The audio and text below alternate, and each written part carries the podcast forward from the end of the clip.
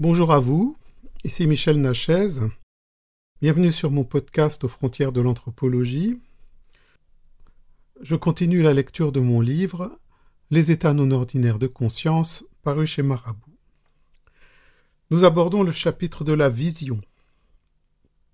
Kabir Efidali est docteur en ethnologie et cinéaste. Son film L'El Solma a été primé par le Musée de l'Homme à Paris. De 1981 à 1984, il est au Burkina Faso et il y fait le travail de recherche devant déboucher sur sa thèse de doctorat. Pour cela, il entre en contact avec Barquier, voyant guérisseur à Ouagadougou.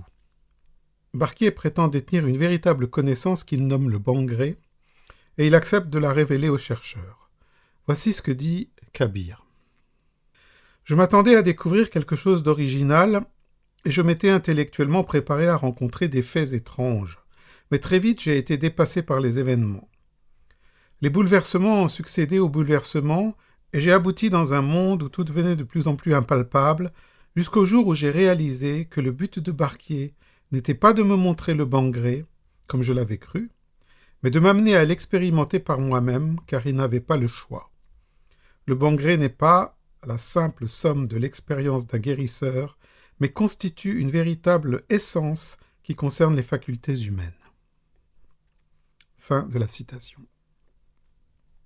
Kabir, donc, reçoit une sorte d'enseignement du Bangré, en partie à travers ce que lui dit Barquier, mais surtout à travers ce qu'il voit, vit, expérimente sous la guidance du guérisseur. Ainsi, pendant environ deux ans, Kabir assiste à de spectaculaires guérisons, participe à des rites et en pratique par lui-même sur les indications de Barquier. Et il se transforme, il évolue. Le jeune scientifique épris de sciences exactes découvre un autre ordre de réalité et d'autres moyens d'action sur le monde que les seuls moyens matériels. Barquier insiste beaucoup pour qu'il sépare en lui les deux connaissances. La première, celle du bon gré, où la vision est un acte de perception fondamentale, c'est-à-dire l'acte de voir des choses que le commun des mortels ne voit pas, et deuxièmement, cette autre connaissance qui permet de travailler le fer et de fabriquer des avions, c'est-à-dire la science occidentale. La vision donnée par le Bangré est ce qui permet à Barquier de détecter les causes de la maladie de ses patients et de savoir comment agir pour les guérir. Cette vision ouvre aussi à la connaissance du passé et de l'avenir. Le voyant guérisseur en dit ce que je vois n'est pas quelque chose de compliqué qui existe dans le passé ou le futur. C'est quelque chose qui n'existe que quand je le vois. Dans le bangré, il n'existe ni présent ni futur. Quand tu vois, tu embrasses le temps. Pourtant, le bangré permet de deviner le passé et de prévoir le futur. Fin de la citation.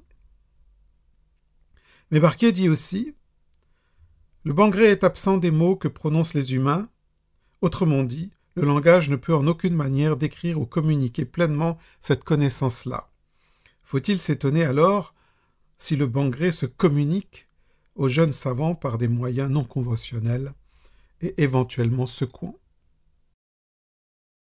Le 19 novembre 1982, Kabir prépare ses cours dans le cadre de la coopération.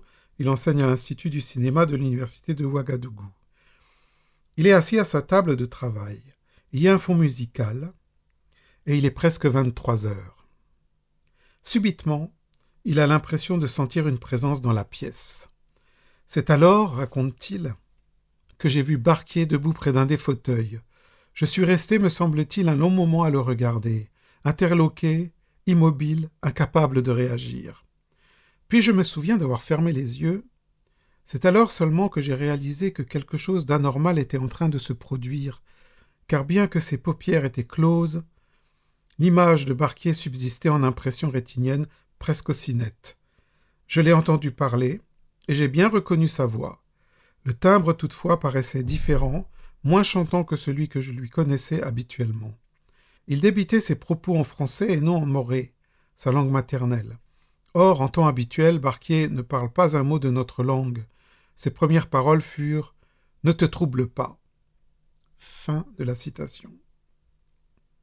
Le barquier de ce que Kabir appelle rêve parle alors longuement.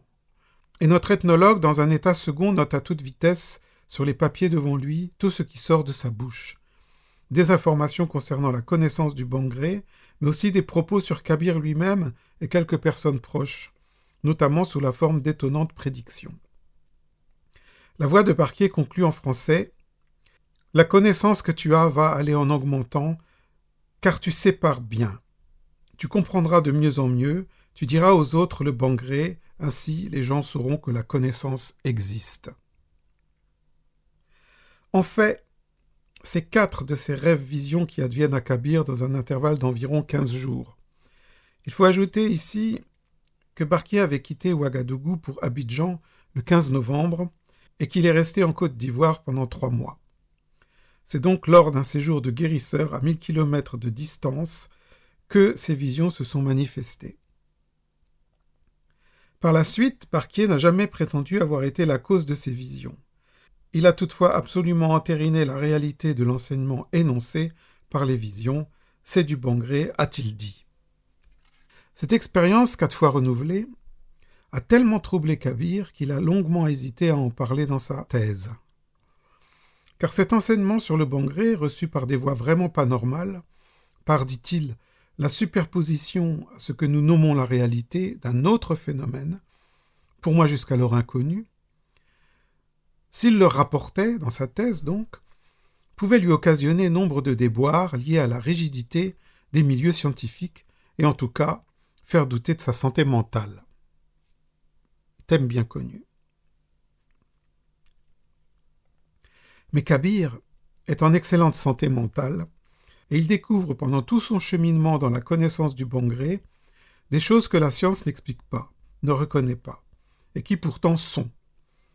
Il le constate, il y a donc des voies vers la connaissance qui ne passent pas par les chemins de la science, de la logique cartésienne, du quantifiable, de la raison et il vérifie que cette connaissance est agissante. Elle guérit. Kabyle rapporte des cas de guérison tout à fait surprenants. Elle perce aussi l'opacité du mur de l'avenir, puisqu'elle prédit de façon étonnante. Kabir Fidali a soutenu sa thèse, et il poursuit sa quête en séparant bien, comme Barquier le lui a souvent rappelé, les deux connaissances, la traditionnelle et la scientifique. Toutefois, il est lui-même un pont entre ces deux connaissances, il a expérimenté des énoques qui ouvrent l'accès à cette vision qui n'est ni rêve ni hallucination, mais fenêtre sur un autre plan de connaissance, révélation d'un autre ordre de la réalité. En somme, Kabir a ainsi appris à allier les outils matériels conceptuels de l'Occident avec la connaissance, le bangré, connaissance acquise auprès du barquier et aussi avec l'aide de ses propres facultés émergeant de ses profondeurs. En quelque sorte, pendant ces trois ans, Kabir a été initié dans le sens élevé du terme, au bangré, à cette connaissance autre, et cela a ouvert en lui des canaux de perception tout à fait inhabituels.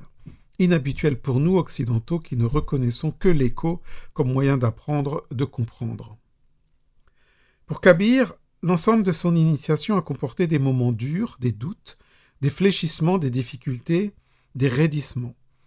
Ce ne fut pas facile à vivre, cette tension entre deux connaissances, la scientifique et le bon gré, cette mise en question des acquis et certitudes antérieures.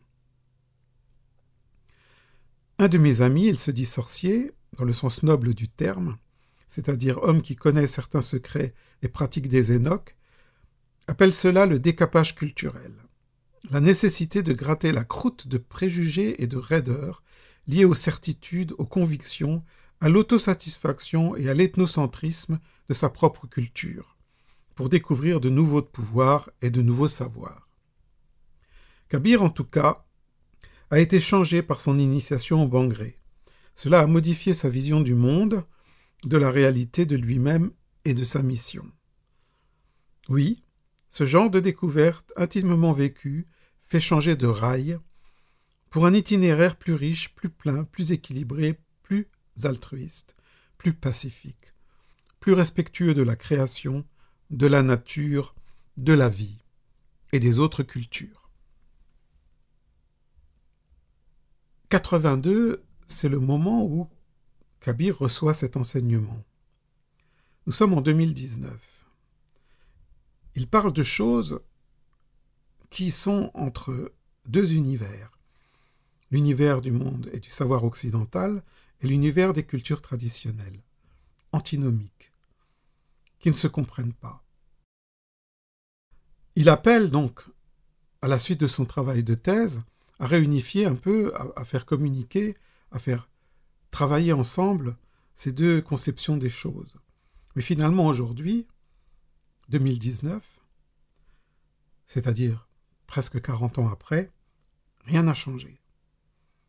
Le clivage existe toujours, l'ethnologie a toujours la même attitude vis-à-vis -vis de l'invisible, et ce n'est pas prêt de changer. D'autres personnes ont également vécu ce genre de manifestation, soit dans un contexte traditionnel, soit de manière spontanée. Claude Panson, journaliste, grand voyageur, directeur du Théâtre des Nations et co-directeur du Théâtre national de Paris, il est aussi le mari de Mathilda Beauvoir, authentique mambo du vaudou que mon épouse, Erika, a eu le bonheur de connaître. Mathilda est une femme belle et impressionnante, pleine de force et d'équilibre, et Erika a vécu auprès d'elle des expériences inoubliables. Beaucoup de stupidités ont été dites, écrites et véhiculées sur le vaudou, et il est heureux que des témoignages comme ceux de Claude Plançon viennent remettre les pendules à l'heure. Le vaudou n'est pas un culte satanique, le vaudou n'est pas une pathologie morbide, le vaudou n'est pas une religion de dégénérés primitifs.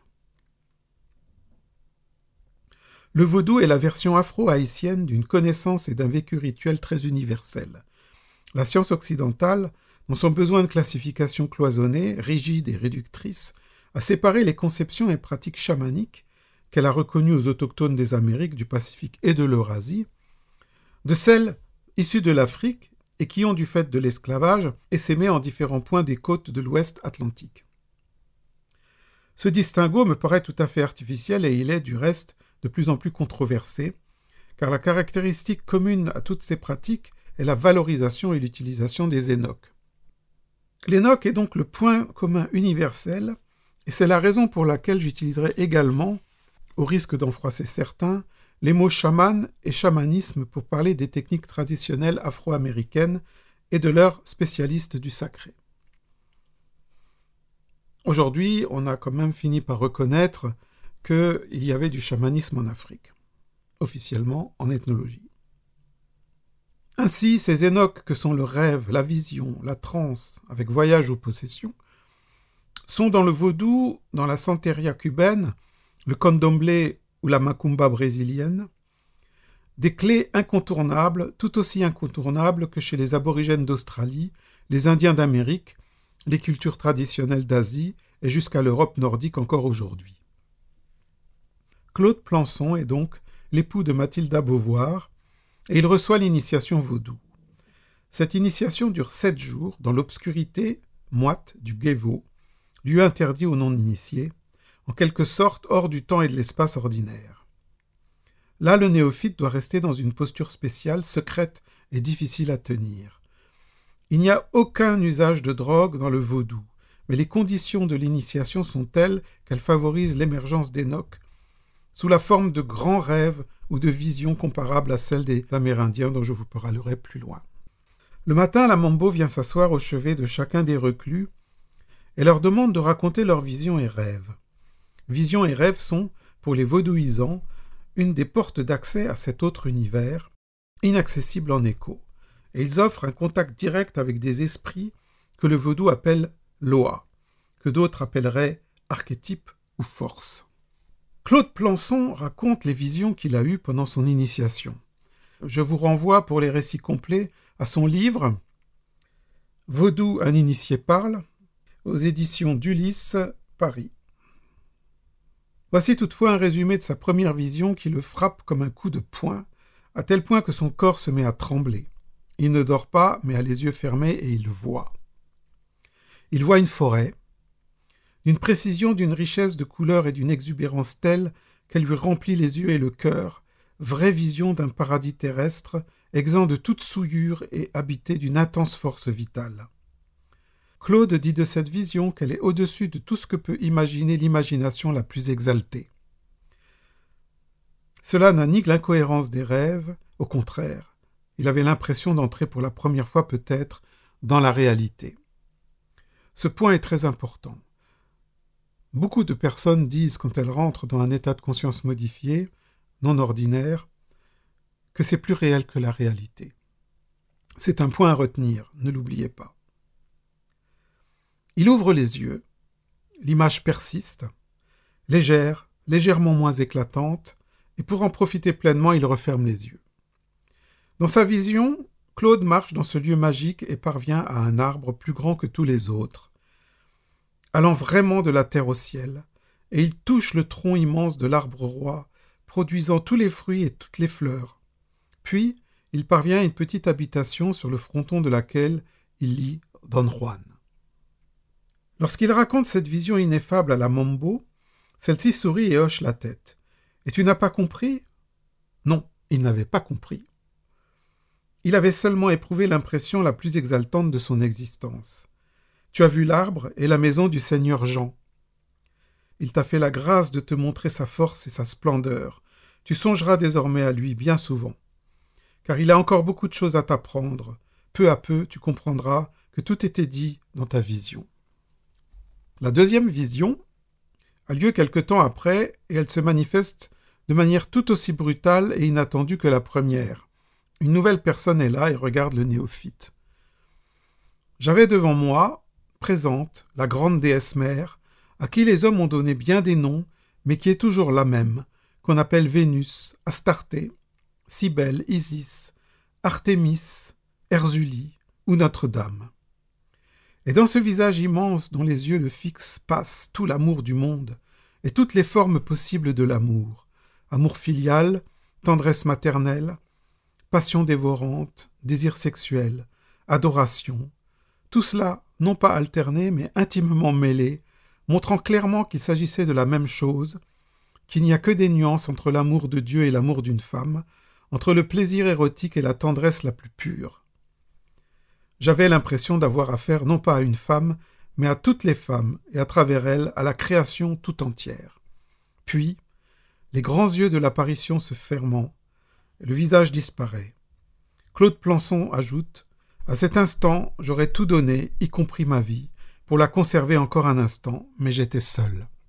Claude Plançon, comme tous les initiés de rites à mystère de tout temps, a ainsi fait l'expérience d'Enoch, qui ont fait de lui un autre homme. Et cela a incliné sa vie, son action, et son regard vers des voies faites d'équilibre, de respect, de tolérance, d'ouverture et d'amour pour la création entière, pour la vie.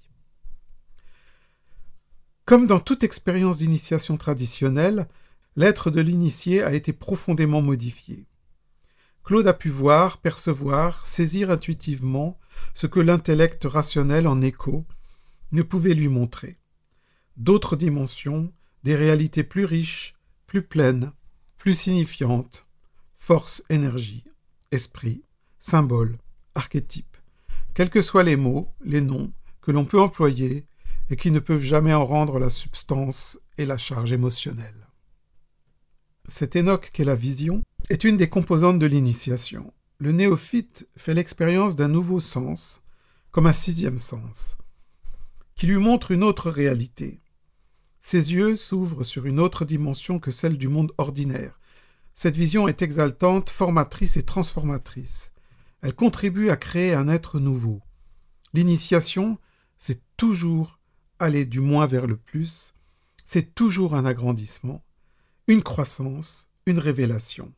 C'est toujours l'accès à une compréhension du monde différente, recadrée, plus riche, plus pleine, plus exaltante, plus haute. Être initié, c'est nécessairement être changé. Les actes, les conceptions et les œuvres postérieures sont dans la logique de l'initiation et sont différentes philosophiquement de ce qu'ils étaient auparavant les conséquences de ce changement ne s'imposent pas forcément comme une révélation brusque. Elles s'implanteront même le plus souvent progressivement, comme une compréhension qui se met en place, imbrique ces éléments pour finir par faire un tout cohérent, plus harmonieux, un vécu qualitativement supérieur à ce qui précédait. Pour donner une image concrète, l'initiation c'est comme la manœuvre d'un aiguillage qui fait passer le train d'une voie sur une autre. Sans l'initiation, l'homme continuerait sur la même voie. Après l'initiation, il poursuit sa route sur d'autres rails dans un paysage qu'il comprend mieux. Il contrôle également mieux sa lancée, car il peut avoir recours à des sources d'énergie, des savoirs et même des aides auxquelles l'initiation lui a donné un accès. Ces sources d'énergie et ces aides peuvent, selon l'interprétation qu'on leur imagine, être extérieures, esprit par exemple, ou intérieures à l'homme, ressources profondes inconscientes. Mais en tout cas, il y a toujours là un plus. Et c'est tout cela qui, tout naturellement, modifie la trajectoire existentielle, les valeurs, les modes d'action et d'être, les croyances, l'idée de la mission personnelle.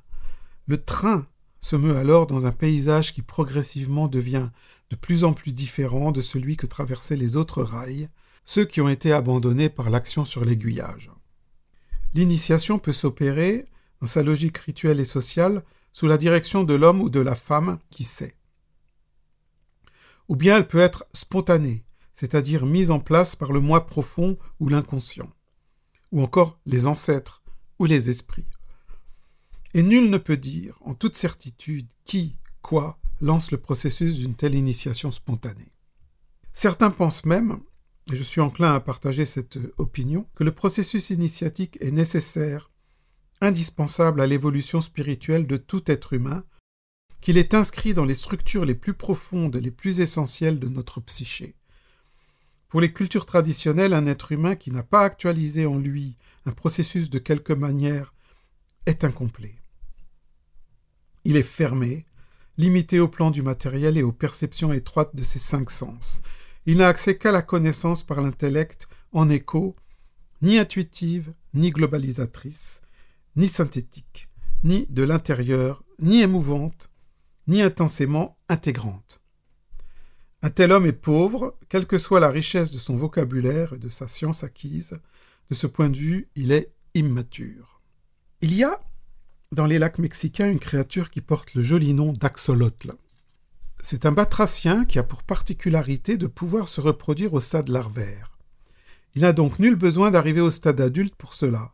En fait, nombre d'axolotls vivent, se reproduisent et meurent sans jamais parvenir à l'état adulte. Cela s'appelle la néoténie. Le savoir humain en écho ressemble à cela. Il se féconde, produit des connaissances, sans jamais parvenir à cet état de complétude qu'est la connaissance différente mais plus totale offerte à travers les énoques. C'est cette autre connaissance qui rend évidente l'idée de la communauté d'être de l'homme avec l'ensemble du créé, et qui lui fait intégrer sa place et son rôle dans la symphonie de la vie. La science en écho est un des moyens majeurs pour connaître, c'est clair, et elle est estimable pour cela. Mais il faudrait y adjoindre la connaissance en Enoch pour que la compréhension du monde se complète et davantage encore se vive. Le processus initiatique, en tant qu'étape nécessaire à la croissance spirituelle, semble vraiment indissolublement lié à la nature même de l'esprit humain. Les différentes cultures du monde ont habillé l'initiation de diverses manières, mais l'essence même de l'initiation est identique partout et toujours.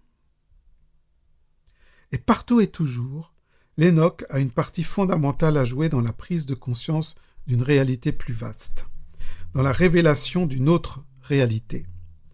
Il n'est donc pas étonnant que des Enoch à structure initiatique puissent se manifester de manière spontanée.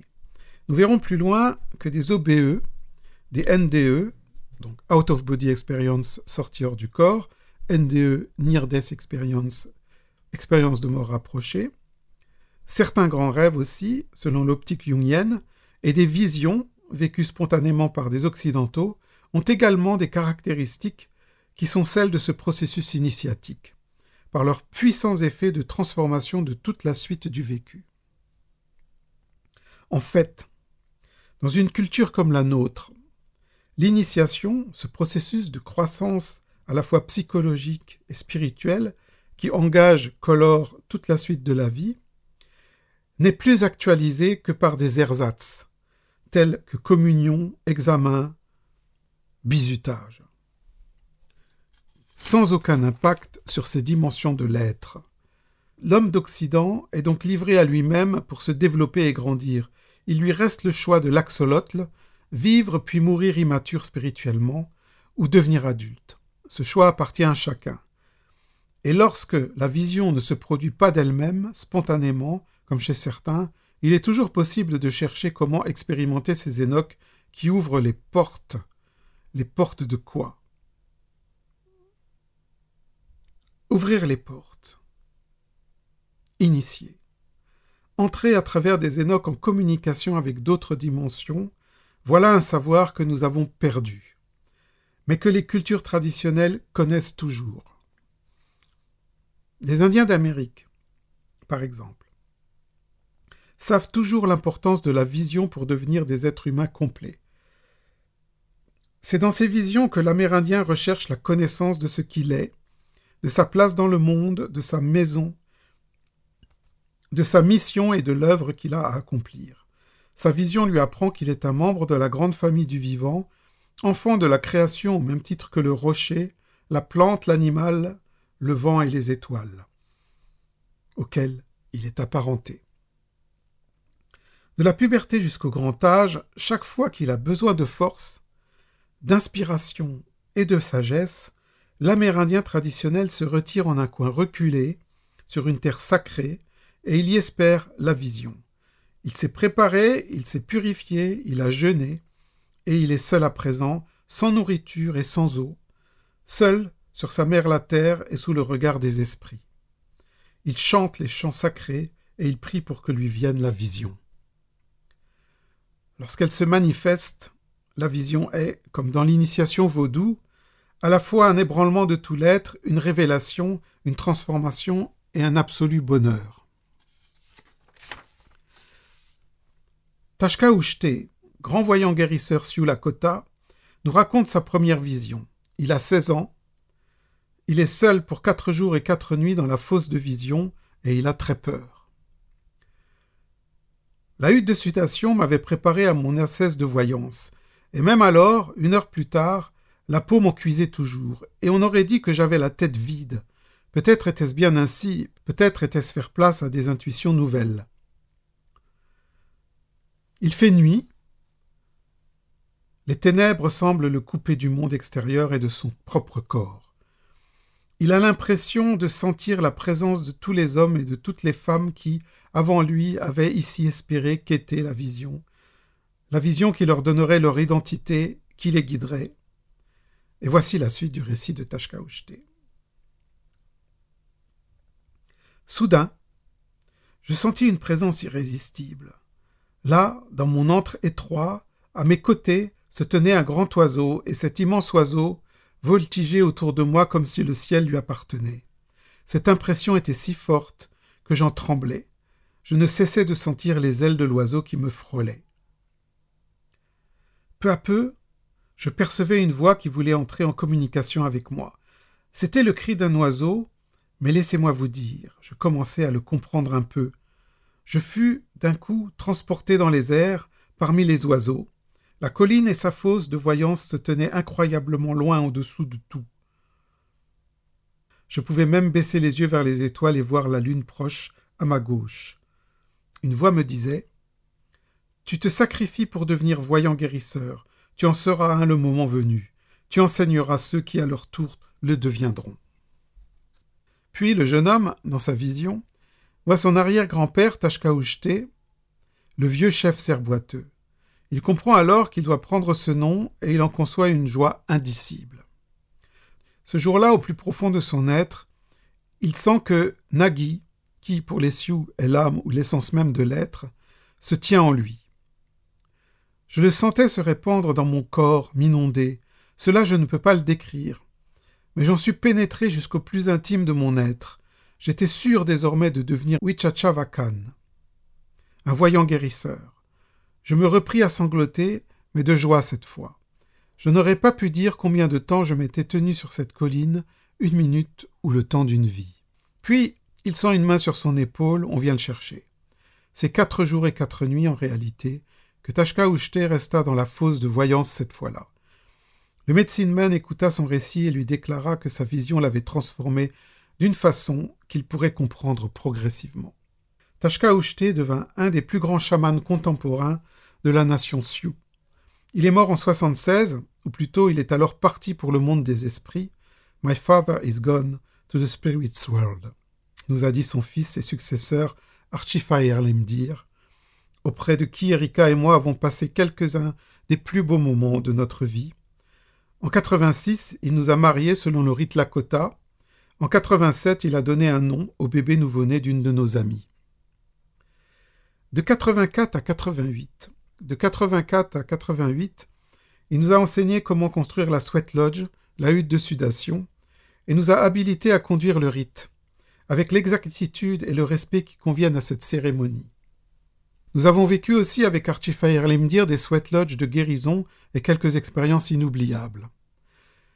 Archifire Lemdir nous a fait l'honneur de venir à plusieurs reprises chez nous en Alsace, et la proximité, le contact et la communication avec cet homme étonnant, ce chaman, ce sage, cela a certainement été une des pierres angulaires de toute notre évolution.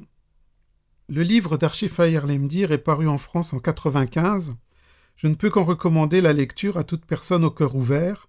L'esprit souffle dans ses pages. Archie y parle de la connaissance de la vie et de la nature, qu'ont encore certains Amérindiens à travers les traditions, les mythes, les rites et la sagesse du peuple rouge. Il y raconte également ses propres quêtes de vision et quelles expériences il a faites dans ce que nous, dans le langage de l'Occident, nous appelons Enoch. Il nous dit aussi à quel point ces expériences-là ont changé sa vie et ont orienté sa mission au service de la vie et la mère Terre. Je suis en train de publier sur ce podcast les séminaires qu'il a fait chez nous en Alsace et aussi en Bretagne dans ces années-là, en entier, en totalité, pour que vous puissiez vous aussi sentir le souffle qui régnait dans son enseignement. La vision qui se manifeste en Enoch n'est en aucune manière un rêve ou une hallucination. Elle a des caractéristiques tout à fait particulières. Elle vient en état d'éveil et non de sommeil. Elle surprend et crée même un ébranlement. Ébranlement de certitude antérieure, éclatement de certaines limites du moi étriqué. Et surtout, elle est chargée de sens. Elle donne une signification, elle fait voir un autre ordre d'expérience que l'expérience banale. Elle ouvre à la connaissance de ce que le réel n'est pas ce que nous livrent nos cinq sens matériels. La vision est réellement une fenêtre ouverte sur une dimension autre. Et tous les mots que le pauvre langage discursif peut trouver ne pourraient en rendre la substance. Fritjof Capra, le physicien bien connu auteur du best-seller mondial Le Tao de la physique, a lui aussi vécu de ces visions spontanées, transformatrices de sa compréhension du monde, et qui ont incliné différemment toute sa vie et son œuvre postérieure, l'aiguillage, là aussi, a été actionné. Ces énoques lui ont montré que l'esprit peut voler librement et que les aperçus spirituels viennent d'eux-mêmes sans aucun effort, émergeant du fond de la conscience. Voici son récit. Je me rappelle la première de ces expériences, venant comme elle vint, après des années de pensée analytique approfondie elle me submergea au point que je fondis en larmes. Puis, plus tard, vint l'expérience de la danse de Shiva. Cette expérience de la danse de Dieu lui advint en 70, alors qu'il était assis au bord de l'océan et regardait le mouvement déferlant des vagues. Je pris soudain conscience de tout mon environnement comme étant engagé dans une gigantesque danse cosmique. Je vis des cascades d'énergie descendre de l'espace, au sein desquelles les particules étaient créées et détruite selon des pulsations rythmiques.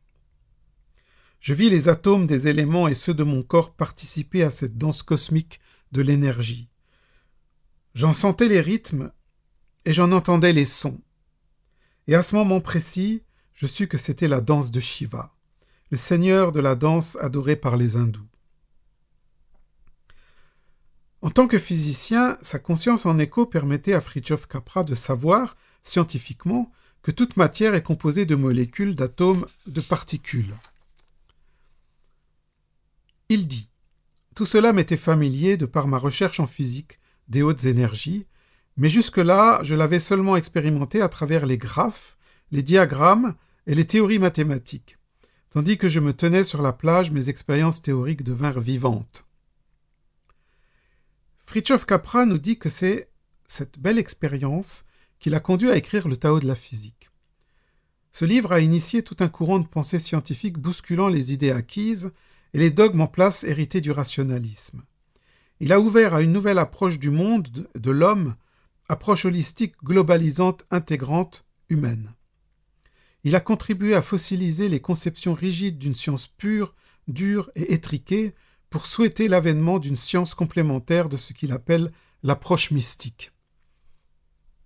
Il dit Je considère la science et la spiritualité comme deux manifestations complémentaires de l'esprit humain, de ses facultés rationnelles et intuitives.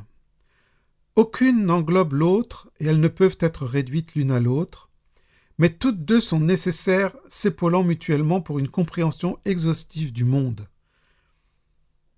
Pour paraphraser un vieil adage chinois, les mystiques comprennent les racines du Tao, mais non ses branches. Les savants comprennent ses branches, mais non ses racines. La science n'a pas besoin de la mystique, et la mystique n'a pas besoin de la science, mais l'homme a besoin des deux. Capra déplore que cette interaction dynamique entre l'intuition mystique et l'analyse scientifique n'ait pas encore été réalisée dans notre société. Il sait que acquérir une connaissance spirituelle signifie subir une transformation. On pourrait même dire que cette connaissance est transformation. La connaissance scientifique, en revanche, peut rester souvent abstraite et théorique. Regrette-t-il d'ailleurs. Et il souhaite une révolution culturelle au vrai sens du mot, car la survie de notre civilisation entière dépend peut-être de notre possibilité de réaliser une telle transformation. Et c'est encore plus vrai aujourd'hui. En fait, toute l'œuvre de Capra, depuis cette vision en Enoch sur une plage américaine, vise à aider à l'avènement de cette alliance entre science et spiritualité, entre science et conscience. L'aiguillage a fonctionné et le train a changé de rail, mais pas vraiment encore. Beaucoup reste à faire. L'américaine Jane Roberts en 63 est écrivain et poète. Jamais elle n'avait encore eu d'expérience psychique, d'Enoch, ni connu quelqu'un qui en est. Ce 9 septembre 63 est une belle soirée d'automne, et Jane est assise à sa table pour travailler un poème. Elle est seule, son mari est dans une autre pièce, il y a juste Willy, le chat, qui sommeille près de ses pieds. Subitement, elle ressent quelque chose d'inouï, d'inconnu, un ébranlement de tout son être. Voici ce qu'elle nous dit. Dans l'instant, une avalanche fantastique d'idées nouvelles éclata dans ma tête avec une force terrible, comme si mon crâne était une sorte de station réceptrice portée à une puissance insupportable. J'étais branché ou en phase, appelez cela comme vous voulez, connecté à quelque incroyable source d'énergie. C'était comme si le monde physique était en réalité aussi fin que du papier de soie et cachait un univers infini. J'eus l'impression de passer à travers, je traversais une feuille pour trouver un univers révélé, puis, replacé à l'extérieur, j'étais entraîné vers de nouvelles perspectives. C'était comme si la connaissance était implantée dans les cellules mêmes de mon corps, de telle sorte que je ne pouvais l'oublier, un savoir ressenti au plus profond de moi-même, une spiritualité biologique.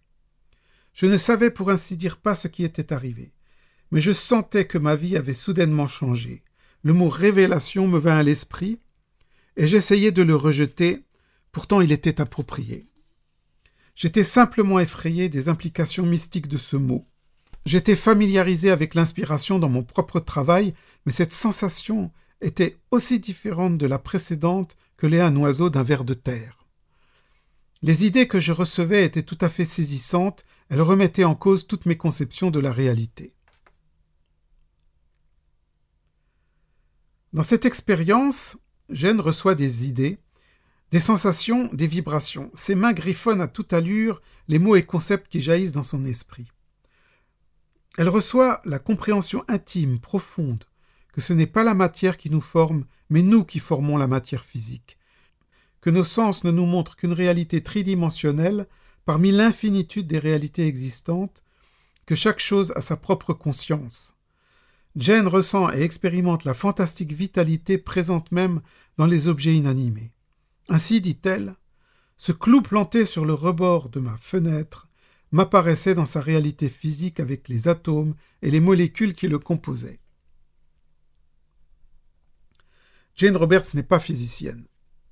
C'est une américaine moyenne avec une culture moyenne. Et elle voit quelque chose comme la danse de Shiva dont nous avait parlé Fritjof Capra. Elle n'est pas non plus quelqu'un de spécialement religieux et encore moins de mystique. Elle dit cela.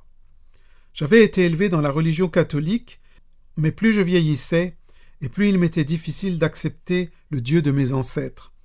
Je le soupçonnais même d'être aussi mort qu'eux.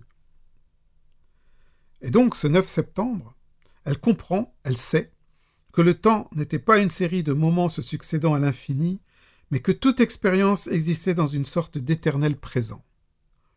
Cette notion d'éternel présent revient souvent dans les descriptions des Énoques. Elle comprend, elle intègre quelques-unes des conceptions les plus élaborées qui soient sur l'énergie, sur la pensée et son pouvoir de création de la matière. Cette expérience, vraie initiation spontanée en Enoch, a totalement modifié la vie de Jane. Pendant les vingt ans suivants, et jusqu'à sa mort en 84, elle est en Enoch le chanel d'une entité qui se nomme Seth et qui parle par sa bouche. Cette expérience en cette soirée de l'été 63 a ébranlé les croyances antérieures de Jane, l'a ouverte à une toute autre compréhension du monde et de la vie. Ce fut comme un voile qui se déchire des barrières qui craquent, une révélation. L'enseignement de Seth, émis à travers la bouche de Jane, est quelque chose d'énorme. Des milliers de pages de très haute tenue, avec des conceptions élaborées et très avancées, puissantes, éclairantes, originales. Il est très certain que les dires de Seth ont aidé nombre de gens à mieux se comprendre et à mieux guider leur vie. Mais par-delà ce fait, les enseignements de Seth sont inspirants dans le contexte de certaines théories philosophiques et scientifiques qui sont aujourd'hui de pointe. Des lèvres de notre américaine moyenne sont sorties entre 63 et 84 des choses que la science avancée des années 90 découvre. Et en fait, à l'époque, quand ça a commencé chez Jane Roberts, ces idées avancées de la mécanique quantique n'étaient pas encore vraiment développées. Elle y parle d'univers parallèles, elle parle de concepts du genre que notre esprit crée le monde, que nous avons le contrôle sur la réalité, que nous pouvons modifier les règles qui gèrent la construction du monde. Or aujourd'hui, en 2019, la physique quantique est allée aussi loin.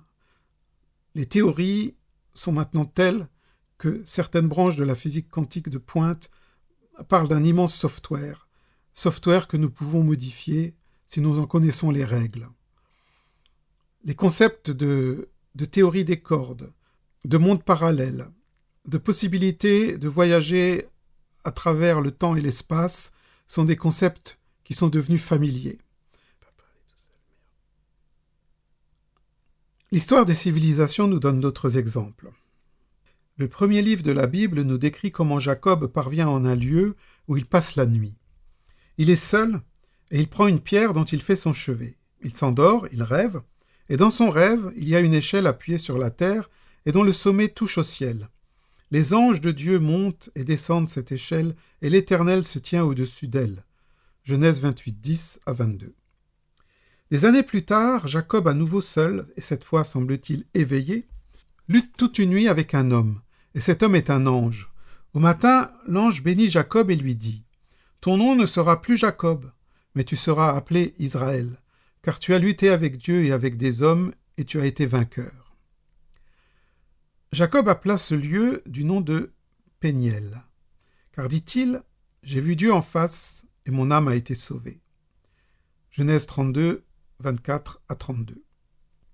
Ainsi, à l'origine du peuple d'Israël se trouvent des visions en Enoch, et Moïse, à son tour sur le Sinaï, voit le buisson ardent et reçoit des lois. Saül, prêtre juif, reçoit une vision alors qu'il se rend à Damas pour en ramener, pieds et poings liés, les disciples de la secte de Jésus le Nazaréen, morts sur la croix. Il veut les livrer aux autorités religieuses de Jérusalem. Comme il était en chemin et qu'il approchait de Damas, tout à coup, une lumière venant du ciel resplendit autour de lui. Il tomba à terre et entendit une voix qui lui disait Saül, Saül, pourquoi me persécutes-tu? Il répondit Qui es-tu, Seigneur? Et le Seigneur dit Je suis Jésus que tu persécutes. Acte 9, 1 à 7. Saül, sous le nom de Saint Paul, deviendra, après cette expérience, un des piliers, un des fondateurs majeurs de ce qui sera la religion dominante de l'Occident, le christianisme. Là aussi, cette vision, c'est un renversement complet, un ébranlement de tout l'être de Saül qui a engagé toute la suite de son destin et toutes les conséquences collectives que l'on sait. L'islam également trouve son origine dans la révélation reçue par Mahomet. Voici comment il raconte cet événement. L'archange Gabriel m'est apparu, portant une couverture en brocart de soie sur laquelle quelque chose était écrit, et il dit Lis. Je répondis Je ne sais pas lire. Alors il serra si fort contre mon corps la couverture que je crus l'instant de ma mort arriver. Après cela, il me relâcha et répéta Lis. Et ainsi je lus à haute voix, et il me quitta enfin. C'est comme si ces paroles étaient marquées au fer rouge dans mon cœur. Ô oh Mohamed, tu es le messager d'Allah, et moi, je suis Gabriel. C'est là une expérience totale, qui frappe Mahomet comme un coup de tonnerre. Il a environ quarante ans. Dans le Coran qu'il rédigera par la suite, il ne mentionnera guère ses états d'âme ou son vécu antérieur à cette vision. C'est comme si sa vraie naissance se situait là, dans la grotte où il reçoit pour la première fois la visite de l'archange. Une autre vision est également un moment clé dans son parcours. Voici le récit qu'il en fait. J'étais couché lorsque Gabriel m'éveilla. Il conduisait El Borak, la jument d'un gris argenté, et si rapide que l'œil ne parvenait pas à la suivre dans son vol. Il me demanda de la monter. J'obéis et nous partîmes. En un instant, nous parvînmes aux portes de Jérusalem, et El Borak s'arrêta. Je descendis et l'attachai. Puis j'allai dans le temple et j'y fis la prière avec Abraham, Moïse et Jésus. Lorsque la prière fut finie, je remontai sur El Borak, et rapide comme l'éclair, nous allâmes au premier ciel. Là, Gabriel frappa à la porte. Qui est là? entendis-je. Gabriel. Qui est ton compagnon Mahomet. A-t-il reçu sa mission Oui, il l'a reçue. Qu'il soit le bienvenu. La porte s'ouvrit, et Gabriel me dit Voilà Adam, ton père, va le saluer. Je fis cela, et Adam me rendit mon salut, puis il dit Que le ciel accomplisse tes vœux, ô mon fils, ô le plus grand des prophètes. Après cela, Mahomet parcourut les sept sphères célestes et alla jusqu'au trône de Dieu. Cette grande vision est indiscutablement à la source de l'œuvre du prophète. Pour l'islam mystique, le soufisme et le chiisme, elle est le prototype de l'initiation suprême à laquelle aspire le musulman. Elle a fait du chamelier anonyme qui gardait des moutons dans le désert le fondateur d'une religion majeure, et la face du monde en fut changée. L'accès volontaire à cette Enoch qu'est la grande vision semble difficile en dehors du contexte initiatique d'une culture traditionnelle. En tout cas, dans notre culture occidentale, non seulement rien n'existe qui puisse favoriser son émergence, mais il y a fort à parier que d'aucuns ont pu se retrouver en hôpital psychiatrique par suite de l'incompréhension de la société en face de tels phénomènes. Sainte Thérèse d'Avila elle-même a été à deux doigts d'être brûlée vive comme sorcière pour ses visions extatiques. Espérer que cet Enoch se manifeste de façon spontanée est possible mais aléatoire. Tout de même, il y a des techniques qui peuvent permettre d'approcher cette expérience ineffable. J'en parle sur mes sites internet. Ce sont certaines postures de transe qui permettent le voyage dans les mondes d'en haut et d'en bas et le contact avec l'esprit de l'ours par exemple. Mais pour l'instant, allons plus loin dans notre découverte des Enoch et voyons ce qu'il y a derrière ce mot qui fait si peur à bien des gens, la transe. Mais avant d'en arriver là, je vous propose un petit exercice. Voici des techniques qui peuvent favorablement vous rapprocher d'expériences de l'ordre de la vision. Pratiquez de temps à autre la posture de l'ours, donc vous trouverez, vous trouverez donc des informations sur la posture de l'ours sur mon site internet www.neocortex.net, que vous trouverez en référence ci-dessous ou bien pratiquer de temps à autre la posture du voyage dans le monde d'en haut, ou bien pratiquer de temps à autre la posture du voyage dans le monde d'en bas. Merci de votre attention. Je vous retrouve euh, dans le prochain podcast pour vous parler de la transe.